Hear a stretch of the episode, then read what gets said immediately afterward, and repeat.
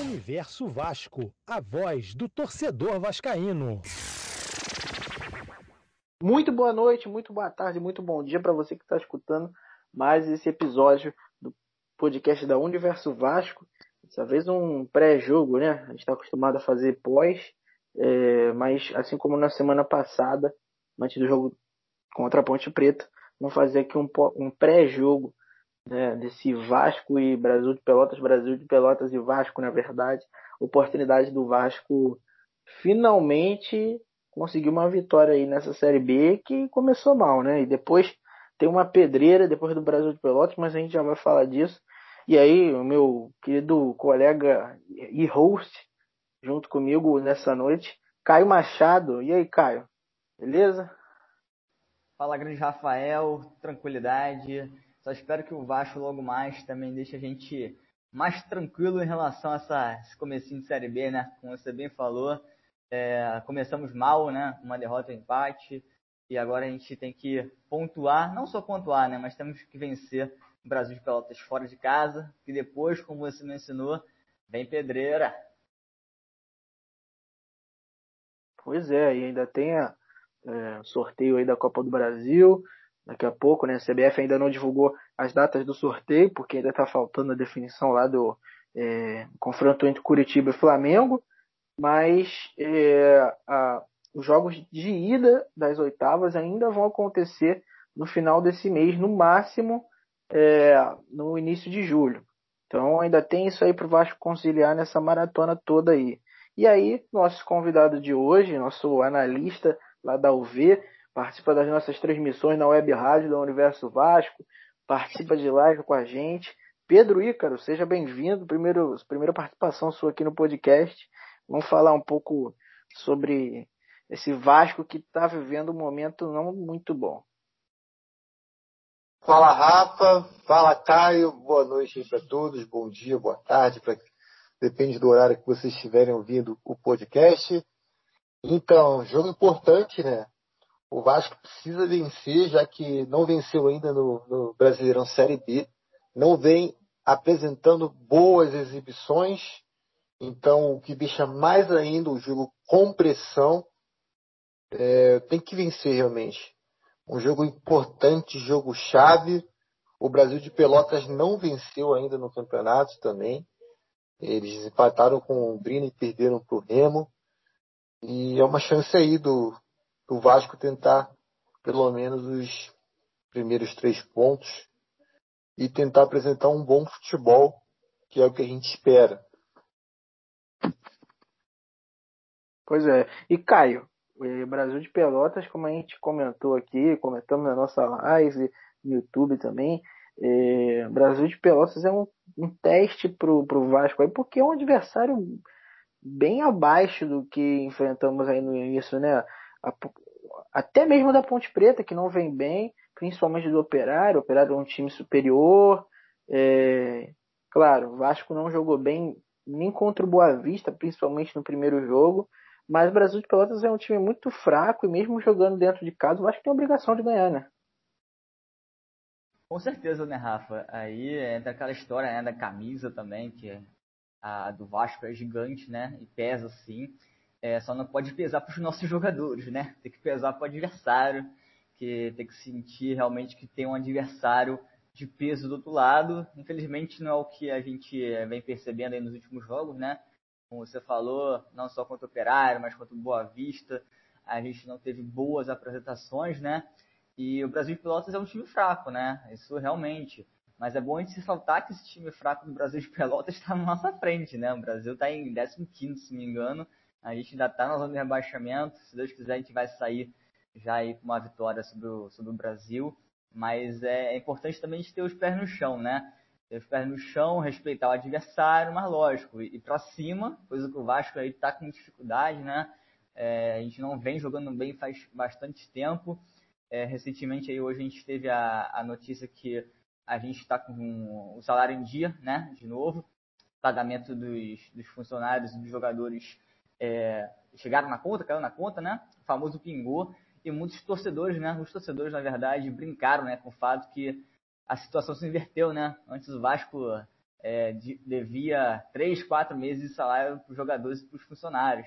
Hoje os jogadores devem três, quatro meses de, de futebol para o torcedor, né? Que é o que a gente realmente é, tem percebido nos últimos jogos é isso. Tá faltando futebol. Até porque se o Vasco joga o que, o que pode jogar, né?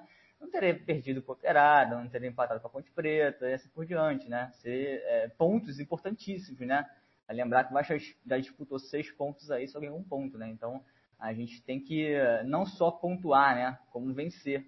Tá na hora de abrir a porteira aí com os três pontos. Exatamente. E o Pedro, é o seguinte, essa situação dos salários que o Caio falou, muito importante, o clube, lógico, né, tá com um salário em dia, espero que isso consiga se manter para os próximos anos. Tinha muito tempo que o Vascaíno não estava é, lidando com esse tipo de situação no clube, mas, por um outro lado, a gente vê que aquele argumento de que os jogadores não estavam correspondendo por conta de salário atrasado, ele acaba meio sendo controverso, né? Porque é, mesmo em, em, situações que o, o time está recebendo em dia, você vê alguns jogadores é, meio que assim com falta de entrega, o desempenho afetado, psicológico muito abalado. Então, acho que é, acaba quebrando um pouco esse argumento, né, da, daqueles torcedores que falavam, não, pô, mas aí o time tá jogando mal, mas também o salário tá atrasado. Mas agora o Vasco vive o seu pior momento na temporada. Como explicar isso, Pedro? Verdade, Rafa. Agora com o salário em dia, o ideal era que o time estivesse também jogando um futebol bonito, vistoso, ou pelo menos competitivo. Um futebol que que dê graças para o torcedor vascaíno, vascaíno e assim, não é o que está acontecendo em campo.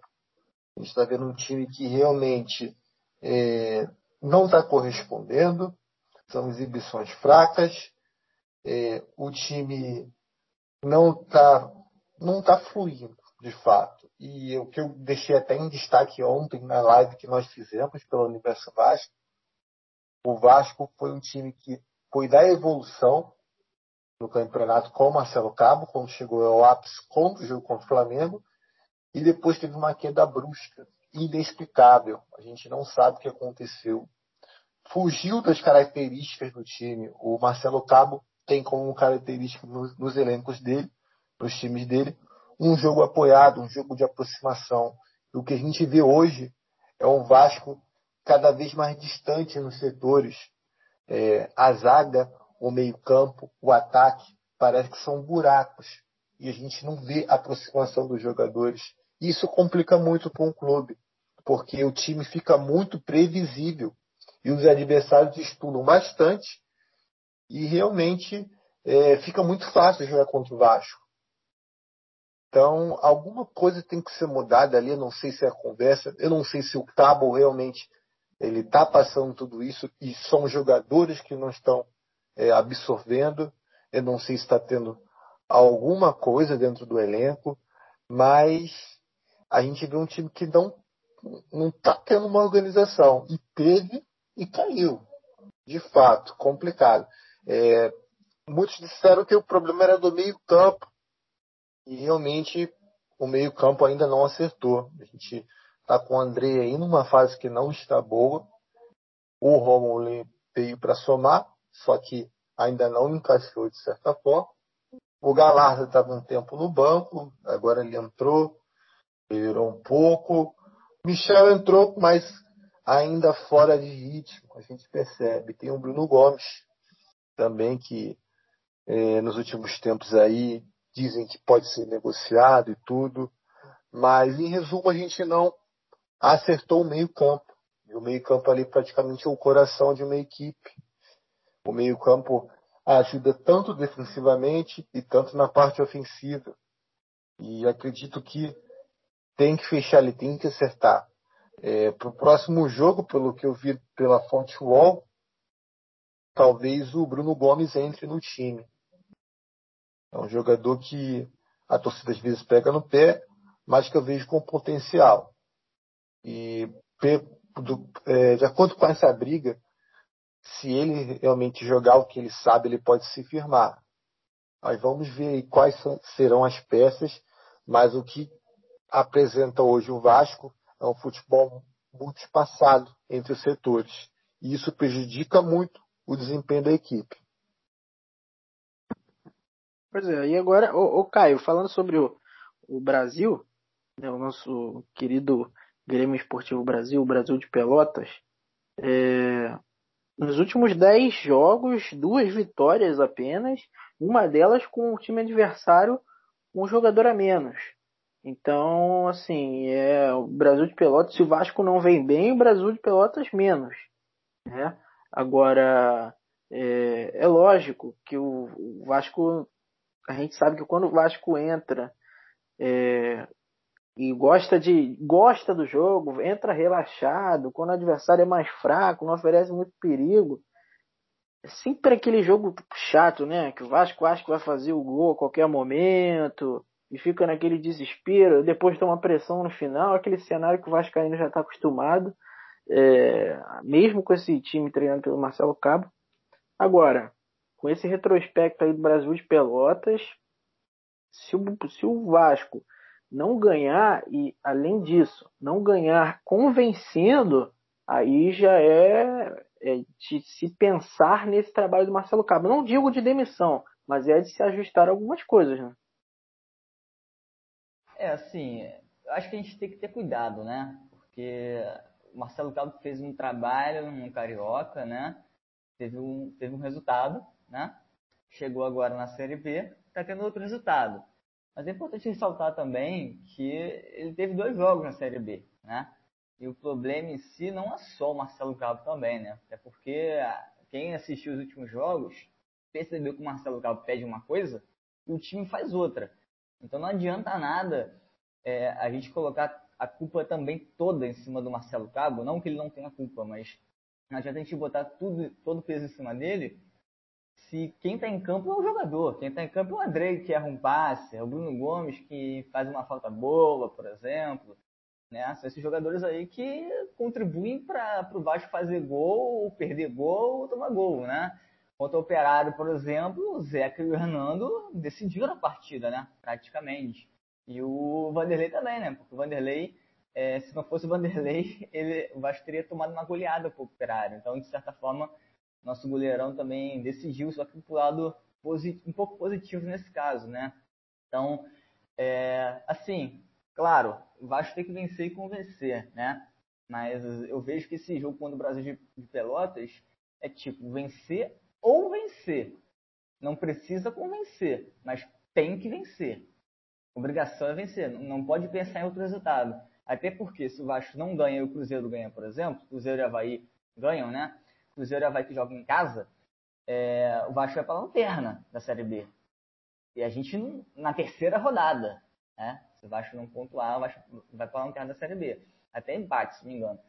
E imagine um clima do, do time, do elenco, com vendo a, a, classificação, né? A gente, como é, como é torcedor, a gente vê toda hora, mas os jogadores também na era digital que a gente vive hoje, acompanha todo momento. Vem crítica, vem a tabela, vem zoação, vem tudo. Então, assim, é lógico, né? O Brasil de Pelotas é uma equipe fraca? É. Mas, na minha opinião, o Operário também era. O Boa Vista também era. Só que, no caso do Operário, por exemplo, a gente deu as chances para o Operário fazer os gols que fez. E podia ter feito muito mais. O problema do Vasco é exatamente esse. Tá dando oportunidade para o adversário e tá criando muito pouco, né? No Carioca a gente dava oportunidade. A gente é, chegou a empatar com o Madureira em 2 a 2 depois de dar dois gols para o Madureira, né? A gente deu dois gols para o Madureira em cinco minutos, se não me engano. E, só que a gente criou chance para virar a partida. A gente criou pelo menos três chances claras de virar o jogo e golear o Madureira. Só que a gente não aproveitou. E agora o que a gente está vendo é que o time não cria também. Né? Não é só não aproveitar, mas não criar. E eu estou vendo também que a gente está com duas dependências. Né? Uma que já existia, que é do Cano. Se não fosse o Cano, o Vasco provavelmente teria ido para os pênaltis contra o Boa Vista. E o Marquinhos Gabriel, né? Que uma grata contratação aí, veio bem, se encaixou bem nesse time. Só que tem um lado físico dele que pesa muito, né? Então acaba complicando quando você depende de dois jogadores, e que um, a condição física não é tão boa assim, algo até semelhante ao que a gente teve no passado com o Benítez, né? Machucava toda hora, mas ajudava o time, sempre estava em campo. E a questão da dependência no cano a gente já sabe, né? Mas realmente é, o Vasco precisa vencer e convencer. Mas o mais importante que eu vejo hoje é a gente vencer, até porque não adianta nada a gente jogar que nem o Bayern de Munique, o Real Madrid, Liverpool, etc. e perder de 1 a 0, né? É, é, é, melhor a gente jogar mal e vencer de 1 a 0, 2 a 0, que a gente pelo menos tem um acesso, do que a gente se quer pontuar, né? Lógico que a gente quer vencer, pô, 2 a 0, 3 a 0, fazer 4 no, no Goiás, no Remo, etc. Mas com a situação do time e a atuação, as atuações que o time né, vem, vem apresentando nos últimos jogos aí, fica complicado a gente querer que o time vença e convença, né? Acho que a prioridade hoje é realmente pontuar, vamos somar os pontos, é, porque lá na frente pode fazer muita falta. Pois é, e a gente sabe que na Série B o início diz tudo, né? Você depois pode até oscilar e tal, mas se você tiver aquela gordurinha lá no início, aquele somatório de pontos, você já se mantém lá no topo. Essa é a chave da Série B. Agora, Pedro, é, a gente estava comentando aqui sobre essa má fase do Vasco aí, é, tecnicamente e taticamente falando, e justamente sobre essa parte tática, eu queria que você comentasse um pouco é, sobre o estilo de, de jogo que o Marcelo Cabo gosta de impor, principalmente na parte ofensiva. Como é que você lê o, o jogo do Marcelo Cabo, como ele gosta de que o time atue. E aí eu queria perguntar, tendo em vista essa parte tática do Marcelo Cabo, o que, que a parte técnica está afetando esse desejo do treinador nesse momento? É, Rafa, o Vasco ele joga num. Assim, o que o Marcelo Cabo ele pretende e que ele até executou bem nas melhores fases dele, no Carioca, é um jogo apoiado, um jogo de aproximação, que é aquele jogo onde os jogadores eles tentam é, chegar, ficar próximo um do outro ali no círculo do jogo, no círculo de onde está é, tá concentrada a bola, e com toques rápidos, jogo vertical, não é aquele jogo horizontal. Mas o que a gente está vendo hoje é o Vasco tocando de lado e tocando com lentidão. Ou seja, está indo totalmente contra a proposta que o Marcelo Cabo sempre prezou. E é o que eu não estou entendendo. E, assim, quando a gente vê aquelas paradas técnicas é, dos jogos, a gente vê o Marcelo Cabo gritando muito, foi até o que o Caio falou. O Marcelo Cabo fala uma coisa e a equipe vem fazendo outra. Por isso que a gente tem que tirar. É, claro, o Marcelo Cabo também é culpado pelos maus resultados. Só que a gente tem que aliviar um pouco, porque o que a gente observa hoje é que realmente o time está fazendo diferente do que é proposto, do que é treinado. E é isso que a gente não consegue entender. É, na parte ofensiva, o Vasco até fez algumas partidas, eu até fiz análise. É, a gente joga num 3-2-5 que é aqueles três ali com a saída de bola, os dois zagueiros, normalmente um volante desce, ou o Zeca desce, os dois volantes mais à frente. E no caso dos cinco, o Léo Matos ele avança para a direita, e aí os pontas e o Germancano. Só que no jogo ofensivo também não está tendo é, uma, como é que eu vou dizer, uma evolução. A gente tá vendo o Vasco não fazer isso nos jogos. Até porque muitos dos adversários que estão enfrentando o Vasco estão jogando muito de bloco baixo. E isso está prejudicando muito. Porque normalmente a gente está jogando pelos lados. E normalmente mais pro lado do Léo Matos.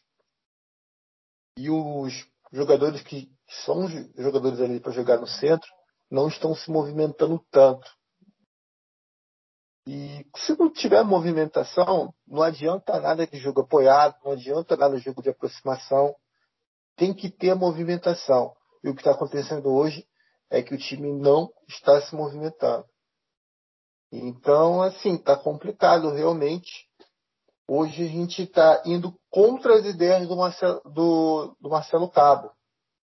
É, não sei se é uma conversa mais enérgica que tem que ter, ou se realmente os jogadores não é, estão, é, estão de corpo mole, de fato. Mas as coisas estão indo contrárias à ideia do treinador hoje. Isso eu posso deixar claro, que é um jogo totalmente diferente do que ele tá, que ele propõe de fato nas equipes dele. E aí, é, o que é um pouco contraditório, porque se você for ver os bastidores do Vasco, né, aquilo que a Vasco TV está sempre divulgando, é, você parece que tem um clima bom entre o treinador e os atletas, tem uma boa relação, até com a confiança da diretoria, que é muito importante.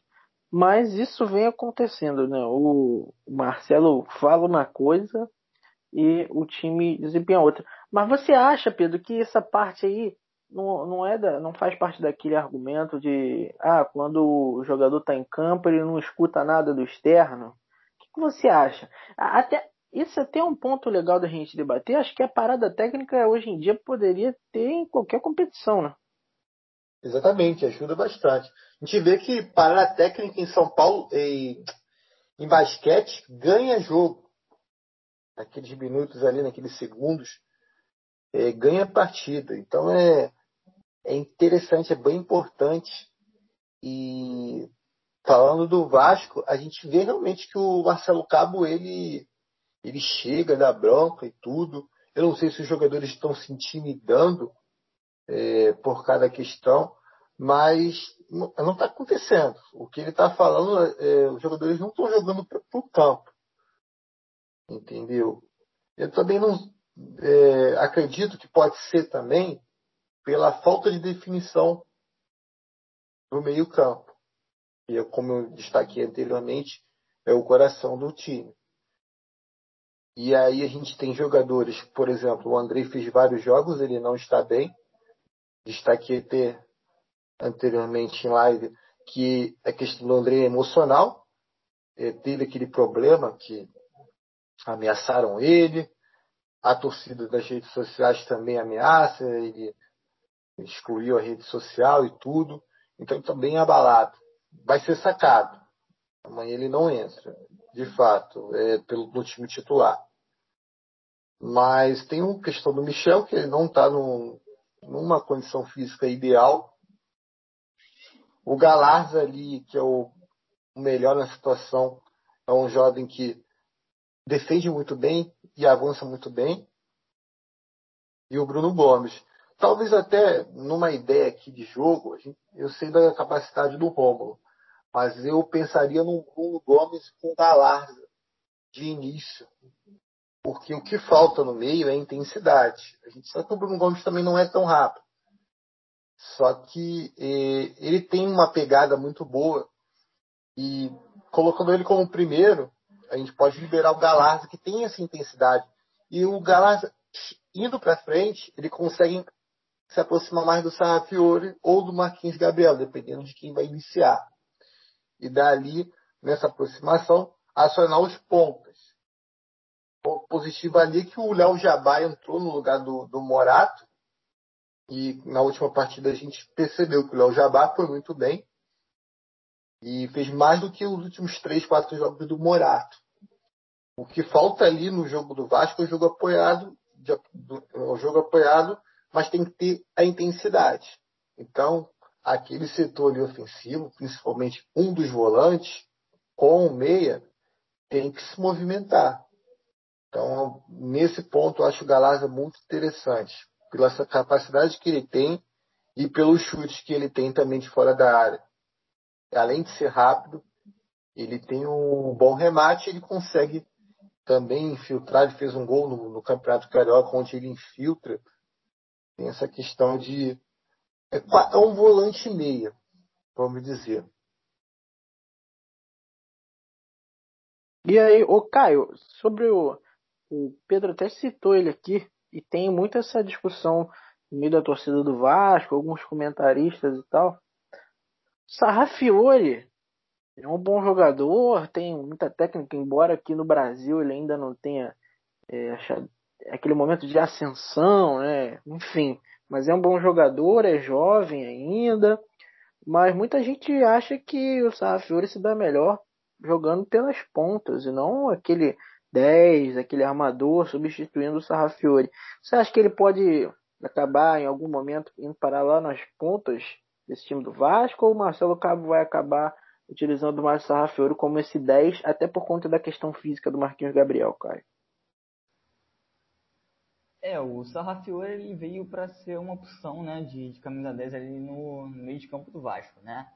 Mas realmente as características dele pelo menos assim, não batem tanto como de armador de jogada, né? Ele é mais incisivo, ele chega mais forte no, no ataque em velocidade, né? Tem o chute dele também, que é, que é interessante. Não chega a ser aquele jogador para cadenciar o jogo, por exemplo, para controlar o jogo, por exemplo, né? Até lembro um pouco o Benítez dele em alguns aspectos de, de correr, né? Mas não chega a ser o, o, o cara que é o Marquinhos de Gabriel. O Marquinhos de Gabriel, ele consegue ditar o ritmo do, do meio campo, do jogo ele em si. Né? É, é, um pouco diferente. Apesar que o Marquinhos ele pode jogar também pela, pela ponta, né? mais pelo lado de, de campo, lado direito de campo. É, mas acho que tem muito disso aí que o, que o Pedro comentou, né? O meio campo do Vasco ele está perdido. Nem a gente sabe quem, quem são os titulares, né? Toda hora muda os titulares. Seja por função física do, do Michel, seja por opção do Cabo em manter o Andrei, opção de tirar o Andrei, botar o Galaz, enfim. Eu acho que isso complica muito também, né? Até porque na última live que a gente teve, a gente comentou sobre isso. A gente está na terceira rodada do, do Brasileirão, né? Pra, da Série B. Estamos em 11 de junho, né? E o Vasco não tem um meio campo definido. A gente não sabe quem são os volantes do Vasco. Porque um jogo entra o Michel, outro jogo entra o Romulo, depois é o Andrei, o Galarza, e o Bruno Gomes que sumiu né, tem o Carlos Lopes também, né? E o time titular do Vasco, a gente vai do Vanderlei, Léo Matos, até na zaga tem dúvida, né? Pra gente, se a gente parar para pensar, até na nossa zaga às vezes é Ricardo Graça, às vezes é Hernando, Castan, Miranda sumiu também. É, e aí a gente vai para a lateral esquerda. Depois da lateral esquerda, a gente só conhece o time no ataque. Só, a gente só lembra do Peck, do Cano e do Morato. Léo Jabá também, né? Mas acho que isso complica muito, né? Porque, pô, o torcedor que é, que é fanático, que é a gente aqui, que acompanha o time toda hora, se o torcedor que é fanático não sabe a escalação do time, né?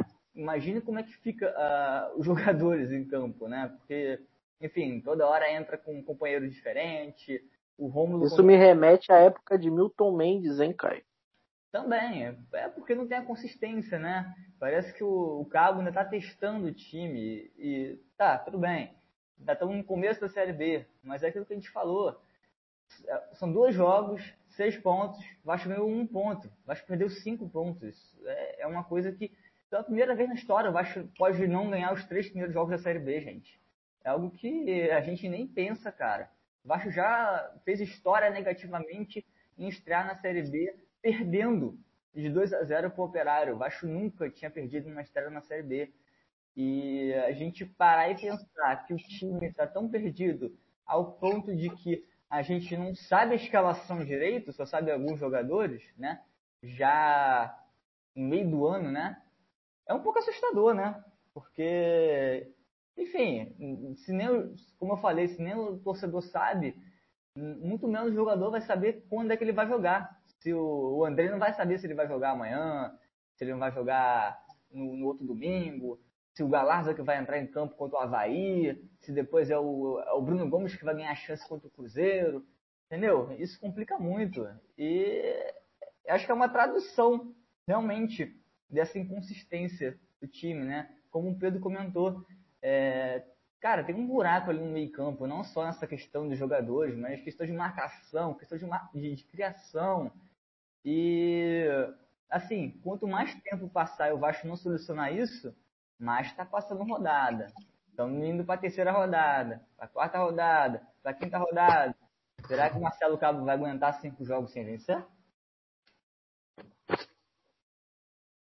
É, e é o que eu tava falando, né, cara? É, o, o Alexandre Pássaro, principalmente, ele tem um histórico de confiar muito no trabalho do treinador escolhido e manter o treinador até onde não dá mais, né? Isso é, é, é bom, mas por um lado o cara vai tomando pressão da torcida e a gente sabe que a, a torcida do Vasco é uma torcida que, que pressiona muito o treinador quando as coisas não estão dando certo, assim como várias outras. E o cara tem que ter muita sabedoria para poder é, separar isso tudo. Agora, Pedro, o Marcelo Cabo não é nenhum bobo em Série B. O Marcelo Cabo já foi campeão de Série B, já conquistou acesso com outras equipes. É, e parece que, de acordo com as atuações do Vasco, a impressão que a gente tem é de que o Marcelo Cabo não está sabendo jogar a Série B. Né? O, o Vasco está entrando em campo como se estivesse jogando ainda o Carioca. Né? Verdade, Rafa. Tocou num ponto muito bom. Que o Marcelo Cabo conhece a Série B. Inclusive foi campeão para o Atlético Goianiense, teve outras oportunidades. Então ele sabe como que é jogar uma Série B. Só que ele não está sabendo jogar ou, é, com um time grande na Série B. Outras oportunidades não foram equipes grandes. Assim, respeito a todos, mas não é uma grande do futebol brasileiro. E com o Vasco é diferente. Você tem que entrar ligado, que é, é uma equipe que já entra com status de favorita, independente da, da ordem. Sempre que o Vasco jogou a Série B, sempre entrava com esse status. E você tem que se impor. Você, a campeonato é difícil, essa Série B será difícil, mas você tem que se impor. E o que o Vasco tinha que fazer primeiro, na primeira partida era buscar aqueles três pontos contra o Operário, se impor na segunda partida contra a Ponte Preta a gente teve uma melhora, mas assim mesmo, em dois jogos não foi um time eh, grande que queria conquistar mesmo, ter aquela garra da vitória. Em muitos momentos a gente viu o, o tanto Operário quanto Ponte Preta é, vir para cima do Vasco. E aí eu sei, é questão da má fase, tudo. Só que parece que o Cabo desaprendeu como é que se joga uma Série B. E realmente, você tem que ter intensidade, você tem que ter garra, você tem que ter vontade de vencer, porque nome grande não ganha é, campeonato de Série B, não. A gente viu ano passado com o Cruzeiro. O Cruzeiro nem subiu. Os times agora estão mais espertos, estão estudando mais os adversários, principalmente os grandes, e quando pega um time grande, um time grande do futebol brasileiro, esse time, independente de qual seja, ele vem com, com mais garra ainda, com mais vontade ainda. Então, o Cabo ele tem que ter essa mentalidade. Vou jogar a Série B, estou jogando com um time grande e eu vou ter que me impor. Porque senão pode acontecer surpresas, e como aconteceu nessas duas primeiras rodadas. É, próximo jogo contra o Brasil de Pelotas foi o que o Caio falou: é vencer ou vencer. Porque senão a batata dele começa a assar. Já não está numa situação tão boa. A torcida já não está aguentando já esses, essas exibições que não são tão boas. É, mas tem que, que lembrar passa... também que agora tem essa nova lei aí de que só pode mudar uma vez, né? Exatamente, tem essa nova lei de um mês. E como você destacou, o pássaro, ele tem aquela de, ah, vou segurar até o máximo. Só que é, eu sei que perde uma substituição agora no início. Só que se deixar de pontuar, é, vamos supor, em 10 rodadas, a gente pontue e esteja, sei lá, em décimo segundo, décimo terceiro, e aí ver uma diferença começar a aumentar, aí pode complicar um acesso. acredito que no início a gente tem que ter o pontapé inicial de começar a pontuar, ficar pelo menos, sei lá, entre os seis, e daí segurar o bonde, levar o bonde para ir jogando uma Série B mais tranquilo, para não jogar uma Série B pressionado. E para amanhã é, o melhor para daqui a pouco já tem é, vai ter umas mudanças aí que a gente vai comentar agora e são em dois pontos dois setores principais ali do time né é, que é na lateral e na zaga Caio, para você quem vai fazer mais falta nesse jogo daqui a pouco Castan ou Zeca os dois estão fora por conta de condicionamento físico é assim, é, se a gente for pegar a quantidade de jogos aí, né? A gente já tem uma, uma, uma considerável diferença entre o Castanho e o Zeca aí, né? O Zeca foi um dos jogadores que mais atuou pelo Vasco aí desde, do, desde o começo, né? Ele já atuou pelo Vasco bem mais do que atuou a temporada inteira pelo Bahia, né? Na temporada passada é um ponto positivo, né? Porque a nossa lateral esquerda ali estava muito complicada com o Henrique, Neto Borges e tantos outros que a gente sempre falou, sempre comentou que nunca deram conta do recado por ali. E agora o Zeca, é, apesar de não ter começado bem a Série B, né? Fez um bom carioca e pelo menos tirando as primeiras partidas desse começo de Série B aí, não tem comprometido tanto, né? A gente espera que ele, que ele melhore, obviamente, né, o, o rendimento, que ele se recupere também, né? E essa lesão aí do, do Zeca também foi é bem compreensível, né? Como eu falei, a quantidade de jogos que ele já tem pelo Vasco, uma hora ele ia estourar realmente, né? Ele, no lado físico, no lado ser humano de todo atleta, não, não ia aguentar é, o tempo inteiro assim, ainda mais nessa maratona de jogos aí que o Vasco tem, com Copa do Brasil, Série B. É, mas acho que a maioria dos torcedores, pelo menos, vai concordar que Hoje a urgência é muito maior na lateral esquerda, né? Do que na zaga. Apesar que nossa zaga aí, como a gente comentou, né? É, tá difícil a gente saber quem é a dupla de zaga, quem é a dupla da, do meio campo, né? Os, os volantes, os meios, enfim. É, mas a lateral esquerda ali com o Zeca, o Zeca praticamente é dono da posição, né? Não tem outro ali. É, o Riquelme ali é, é um jovem que vai aprender com o Zeca, né? O Michel ali também chega meio que para dar um quebra-galho, né? Porque o Michel é mais volante, mas atua como lateral esquerdo. Então, é, como o Pássaro falou, né? O Vasco priorizou a contratação de um jogador que atua em duas, uma, uma ou mais posições, né? Duas posições, pelo menos. Foi justamente o caso do Michel. E se a gente for olhar para a zaga, a gente tem até uma opção ou outra que, que pode suprir a ausência do Castan, por exemplo. Né? A gente tem o Miranda, que é um bom jogador, tem uma boa qualidade técnica, né? É, mas também não tem muito além do Miranda, né? Se a gente for analisar, o outro seria o Ulisses, por exemplo, sendo que o Ulisses não, não tem jogado, né? É, não tem nem tido tantas oportunidades, teve no Carioca, mas não foi tão bem assim. E eu tenho o Hernando, tenho o Graça, né? Só que o Hernando não tá nada bem. Parece que o Hernando é um Andrei 2, né? Porque tudo que ele tenta ele erra também. É... E o Graça irregular, né? Ainda é irregular apesar de já estar no time profissional já faz um tempinho, mas dá uns sustos, né? Especialmente quando ele bota a faixa de capitão ali no braço dele, são as piores partidas dele, né, Rafa? Mas, cara, entre o Zeca e o Castan, eu não consigo ter um time sem o, um time do Vasco hoje sem o Zeca. Sem o Castan, eu consigo me virar, mas sem o Zeca, não. E aí quem fica com a braçadeira, cara? É, aí temos algumas opções, né?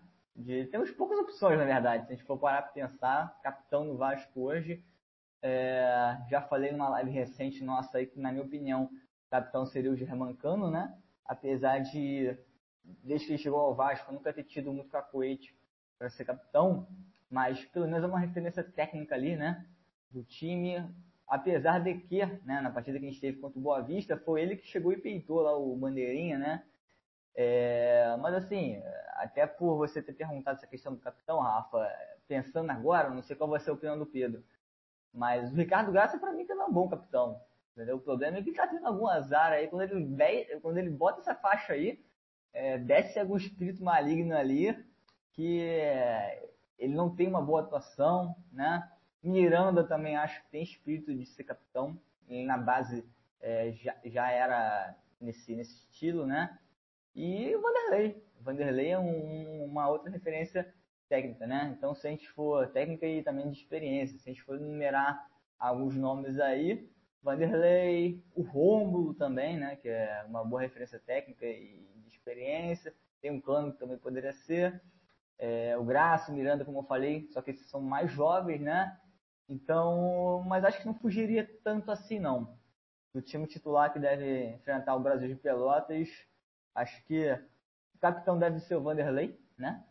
Até pela experiência dele, como comentei. Mas também não acharia ruim se a gente aos pouquinhos passasse essa. Não, não, precisa, não que né, seja fundamental passar a faixa de capitão para outra pessoa, mas para pelo menos é, a gente perceber também, a gente entregar para o Cano essa, essa referência que ele é, né? Não à toa, pô, o cara que marcou 20 gols pelo Vasco na temporada, quanto tempo que não fazia isso? Mais de, mais de 10 anos. O último, se não me engano, foi o Elton, que tinha feito tanto gol assim na competição nacional pelo Vasco. E eu acho que aos poucos aí ele também pode ir assumindo mais essa braçadeira. Perfeito. E é, ainda sobre o Zeca, Pedro, é, eu acho que perde muito, né, a ausência do Zeca, até porque, assim como o Léo Matos, é um jogador muito importante, não só lá atrás, mas como na criação do time, que é o que o Vasco está tendo deficiência, porque é um cara agressivo e que sabe jogar com as duas pernas, né? Então o Zeca é um jogador completo que o Vasco perde muito quando ele não está em campo, né? Não, exatamente. Antes, eu vou só destacar a questão do capitão. É, o Caio falou muito bem das opções, tanto do Vanderlei, tanto do Germancano também. Eu defendo a, a questão do, da referência técnica, mas acredito que poderiam até olhar para o Léo Matos. O Léo Matos, nessa temporada, pelo menos, ele tem mostrado uma, uma certa liderança, ele tem gritado, ele tem vibrado em campo, é, e isso de um capitão é muito importante. Aquele cara que, tipo, você está vendo que está se esforçando pelo clube. Isso a gente sabe que o Léo Matos tem algumas limitações e tudo, mas ele tem tido muita garra. E teve uma entrevista dele que ele não fugiu, falou o que tinha que falar. Então acho que poderia ser um, um capitão interessante. Agora, sobre o Zeca, é, a gente sabe que é um jogador excepcional campeão olímpico, é, não viveu boas fases nos últimos anos, mas a gente sabe da qualidade dele. Joga com as duas pernas é, e tem um, joga nas duas laterais também. Joga se aproximando no meio. Ele é um jogador muito interessante pro estilo do Marcelo Cabo, que é o jogo apoiado. E tem uma técnica refinada, um bom passe. Realmente ele fora do time, é, o time realmente dá um, tem uma queda. O que quem pode substituir é o MT ou o Riquelme. O MT foi muito bem no, no campeonato carioca, depois teve uma lesão. E o Riquelme é uma ótima promessa. Um dos jogadores aí que, se for lapidado bem, com certeza vai vingar. Mas sobre o Zeca, é, realmente, ele gosta de jogar todas as partidas. Você vê que ele é um dos fominhas no elenco. E a falta dele no, no time é, vai ser um pouco é, considerável, é, visto que realmente é um jogador que agrega bastante. E aí, tendo em vista isso, né, eu vou até é, pensei alguma coisa para falar para vocês agora na hora de se despedir, é, para a gente finalizar o podcast agradecer a galera que escutou a gente até aqui, né? Segue aí a Universo Vasco nas nossas plataformas, arroba Universo Vasco no Twitter, no Instagram, no Facebook e, é claro, aproveita para seguir aqui na plataforma de áudio de podcast que você está escutando. É, praticamente a cada semana a gente vai sendo liberado uma nova plataforma de áudio para você poder escolher aí onde quer nos acompanhar e aí aproveita e segue a plataforma e divulga aí com o seu colega vascaíno que gosta de, desse modelo aí de podcast. É, agradeço também a presença do Caio e do Pedro. E aí, para eles se despedirem, eu quero saber de vocês o seguinte: é, suas considerações finais e a escalação de vocês ideal para esse jogo contra o Brasil de Pelotas. É, vamos ver se vocês vão gabaritar, entrar na mente do Marcelo Cabo E aí depois a gente comenta aí se vocês acertaram ou não. Valeu, Caio. Grande abraço. Obrigado pela companhia aqui. Valeu, Rafa. Grande abraço. Valeu pela oportunidade aqui de participar de um podcast, mais um, né? É, valeu também o Pedro, nosso analista aqui da UV. É, pô, agora da escalação tu me pegou, cara, porque uma coisa é tu, tu gabaritar o que o, que o cabo vai querer, né? Outra é a escalação que tu quer, né? Mas vamos lá, deixa eu parar aqui e pensar. Com certeza o goleiro vai ser o mesmo. Então, Vanderlei no gol, Léo Matos, Hernando, Ricardo Graça. Aí ele acredito que ele vai botar o Riquelme, né? Na, na volância ali, Galarza e eu acho que talvez entre o Rômulo por ali, talvez o Michel também, até porque o Michel tem que ganhar ritmo de, de jogo, mas acho que ele pode entrar com o Rômulo, ou talvez entrar com o próprio André, né? Porque opção agora que não falta naquele meio campo, né? Mas mais para frente ali, Uh, é o time de sempre, né? Tirando o Marquinhos Gabriel, é, Sarrafiore. Eu gostaria de ter o Léo Jabá, o Peck e o Cano no ataque. Mas eu acho que ele não vai tirar o Morato do time. Acho difícil ele tirar o Morato do time. Então fica aí as controvérsias. E também lembrar para a galera aí que jogos de de logo mais, né? Contra o Brasil de Pelotas, vai ser transmitido na nossa web rádio aí. É, narração do, nosso querido Ricardo França, comentários da nossa querida Lud. Então, para quem quiser é, acompanhar aí, botar na TV o, a imagem e ouvir no nosso rádio, né? Sempre bom para acompanhar tudo que a gente espera aí desse time. A primeira vitória, né? Que a gente espera nessa Série B. Um grande abraço a todos e é isso. Saudações vascaínas. É isso, cara. Valeu, até a próxima. E aí, Pedro? Pedro Ícaro, nosso analista. É... Nessa não está presente, mas está sempre lá no, é, com a gente na, na, na, web rádio também. E aí eu quero saber, agradecer a sua presença aqui, saber suas considerações finais e qual a escalação que o Vasco deve jogar daqui a pouco, hein, Pedro? Valeu, um grande abraço. Valeu, Rafa, meus agradecimentos aí por estar com você e com o Caio, nesse primeiro episódio aí que eu faço do podcast com você. Espero que tenham outros episódios mais à frente. Foi muito legal, muito bacana esse papo de hoje. Então, é, escalação de amanhã, vamos lá. O Vanderlei, Léo Matos, aí a zaga deve continuar, o Hernando, Ricardo Graça. E, na lateral esquerda, o, daquela briga ali de Riquelme com o MT, de fato, acho que deve botar o MT de início. Mas assim, não descarto o Riquelme. Mas acredito que o MT comece. Agora, os volantes ali, até o Caio destacou, são muitos. Dá para colocar várias combinações. Mas acredito que ele, ele vai de Romulo e Galarza. E ali no meio-campo, o Sarrafiori continua no time, jogou até bem na última partida. É, agora, da questão ali do lá na frente, o PEC, aí eu discordo do, do Caio, eu vou botar o Léo Jabá, eu acho que ele ganhou a vaga do Morato, e o nosso artilheiro Germancano. Espero que o Vasco ganhe amanhã, não precisa nem convencer, mas que vença é, desses três primeiros pontos aí, essas alegrias para o Vascaíno, para a gente começar a pensar grande nessa competição e começar a pensar nas vitórias de fato. Não, não quero mais empate, não quero mais derrota na Série B. Eu quero vencer, quero chegar ali no G4 para ter mais tranquilidade do restante da temporada. Meus agradecimentos, peço para todo mundo continuar aqui na Universo Vasco. Amanhã tem transmissão, tem muita coisa boa por aí. Forte abraço aí para o Rafa, para o Caio, para todos que estavam acompanhando aqui o nosso podcast.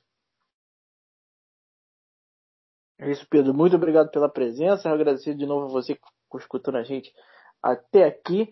E, claro, ao longo do seu dia, se você quiser saber alguma novidade aí, tiver ansioso com o jogo, nesse dia dos namorados aí, ô data boa para o jogo de Série B, hein? Aí você bota lá no site é, Universo Vasco, www.universovasco.com, você vai ver as últimas notícias aí, últimas atualizações sobre essa partida. Bom, galera, é isso. Mais uma vez, muito obrigado. Valeu e até a próxima.